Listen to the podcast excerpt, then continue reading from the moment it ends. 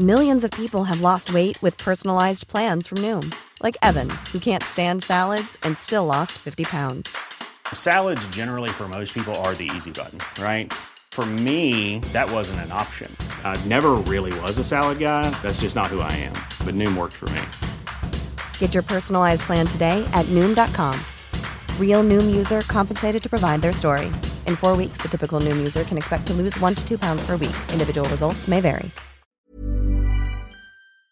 No sé si usted este fin de semana también le entró al debate, a la polémica, después de que se dio a conocer en eh, medios que la Secretaría de Educación Pública pues va a cambiar los grados escolares del nivel básico escolar por seis fases de aprendizaje que abarca desde educación inicial hasta la secundaria. Vamos a conversar del tema con el doctor Eduardo Ander, experto en educación.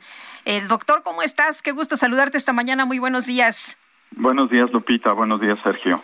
Oye, pues cuéntanos, ¿cómo ves este cambio para los grados escolares a fases de aprendizaje? ¿Qué significa esto?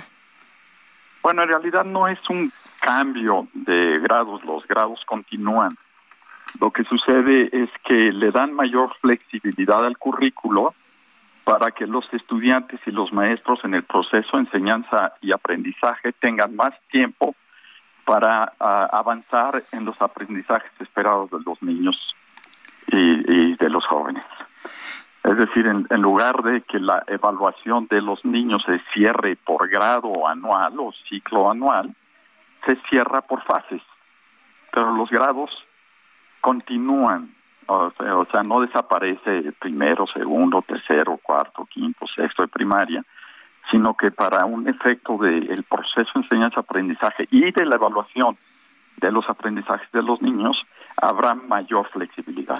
Esto es lo que quieren decir. ¿Y qué te parece ese cambio, Eduardo? Es, eh, algunas personas han dicho que es una ocurrencia, no es una ocurrencia, existe ya eh, desde hace mucho tiempo en algunos currículos de las potencias educativas del mundo, como Finlandia, eh, con el objeto precisamente de darle mayor flexibilidad al mundo pedagógico. No es ocurrencia, existe, hay evidencia, no es algo novedoso, novedoso y creo que por lo menos en la intención o en el, en el, en el propósito es correcto. El problema es que eh, eh, de, la, de la manera en que está tratado el proyecto de, de la reforma curricular, no existen eh, mecanismos exactos de implementación para que los maestros y las, y las escuelas sepan cómo hacerlo. La idea está ahí, nos falta el proceso de implementación. Eh, doctor, ¿cómo, ¿cómo ves entonces eh, el, eh, esta discusión de que va a ser de menos calidad lo que se enseñe a los alumnos en las escuelas? ¿Esto no tiene nada que ver? No, no, no, por supuesto que no y en el fondo las cosas no van a cambiar. En el, fondo eh, se trata, digamos, de lo que hemos visto en los últimos sexenios, que cada nuevo gobierno le trata de imponer una firma, digamos, a su estilo, a su propósito, a su interés eh, eh, sobre la educación. Y las cosas van a seguir más o menos igual que como lo hemos visto durante los últimos sexenios, porque pues no hemos realizado eh, los cambios profundos que requiere la educación en México. Entonces, simple y sencillamente no hay cambio. Lo que estamos viendo es quizás un cambio de, de no sé, de, de momento de evaluación. Eso es todo lo que está cambiando. No tenemos por qué preocuparnos. No tenemos por qué preocuparnos, ¿no? Y todavía falta mucho para saber esto que los documentos que han circulado son proyectos, falta mucho para saber cómo, cómo los van a aterrizar, pero por supuesto que no hay que preocuparnos ni, ni asustarnos. La idea no es mala, el problema es cómo la vamos a implementar.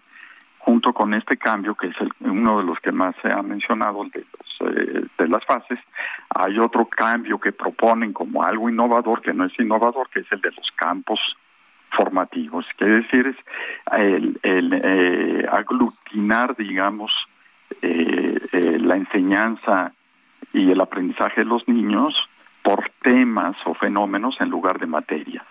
Muchos lo han interpretado como sucedió hace cinco años con los cambios curriculares en Finlandia, como que desaparecen las materias, las, las materias no desaparecen, ni van a desaparecer.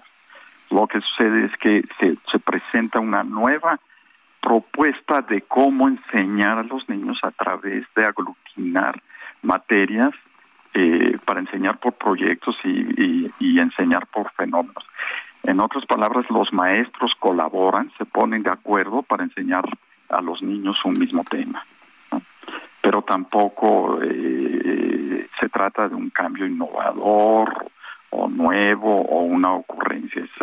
sigue una tendencia ah, mundial de las potencias educativas de lo que eh, la ciencia de la pedagogía y las ciencias del aprendizaje nos, nos eh, dicen o nos, nos iluminan sobre la mejor forma de enseñar y aprender en las escuelas. Muy bien, pues doctor, como siempre un gusto poder escucharte. Muy buenos días.